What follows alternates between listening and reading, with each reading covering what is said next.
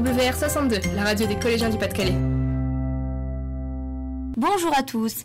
Savez-vous ce qu'est une body dub? Vous ne le savez pas? Vous donnez votre langue au chat? Je vais vous donner un indice. Écoutez bien.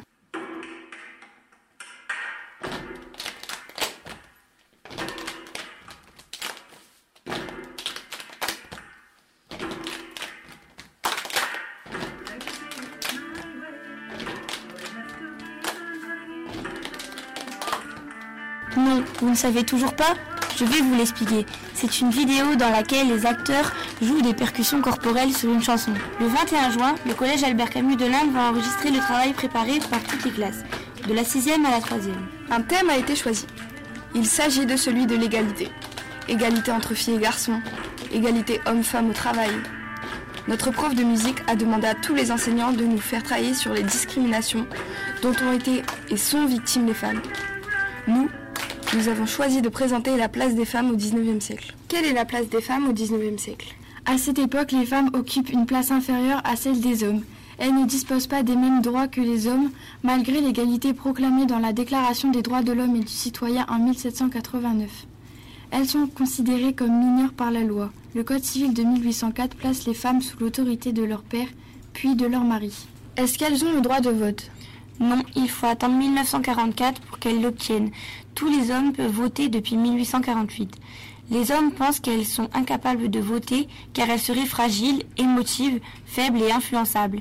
Surtout, ils veulent continuer de dominer les femmes. Quelle est la place des femmes dans le monde du travail? Elles jouent un rôle important. Elles participent activement aux travaux agricoles. Elles vont aussi travailler de plus en plus dans les industries qui se développent au XIXe siècle. Leur situation s'améliore donc Leurs salaires sont inférieurs à ceux des hommes qui occupent les mêmes postes. Avant 1907, les femmes ne peuvent pas disposer librement de leurs revenus. Mais des lois leur accordent de nouveaux droits. En 1850, la loi Fallou demande l'ouverture d'écoles primaires de filles. En 1880, les écoles normales d'institutrices sont créées. Et, bien sûr, elles profitent aussi des lois scolaires de Jules Ferry. Comment ont-elles fait pour obtenir ces droits? Les hommes politiques de la Troisième République ne leur ont accordé que quelques droits. Des femmes ont eu le courage de mener un difficile combat pour leur émancipation. Elles ont mené des actions pour se libérer de la domination des hommes. Elles ont manifesté et écrit. Elles ont parfois mené leur action de manière spectaculaire pour mobiliser l'opinion publique. Elles ont parfois mis leur vie en danger. Ces féministes sont une minorité. Elles ont eu le courage de militer pour l'amélioration de leurs conditions. Vous nous avez entendus, mais pas vus. Pour cela, à partir de juillet, allez sur Internet et tapez Collège Albert Camus de l'Imbre. Nous espérons que cela vous plaira et nous vous souhaitons de bonnes vacances. C'était Célia, Suzanne et Nolwenn accompagnées de tous les élèves de 4e Ville Pro. Sur la radio des collégiens du Pas-de-Calais.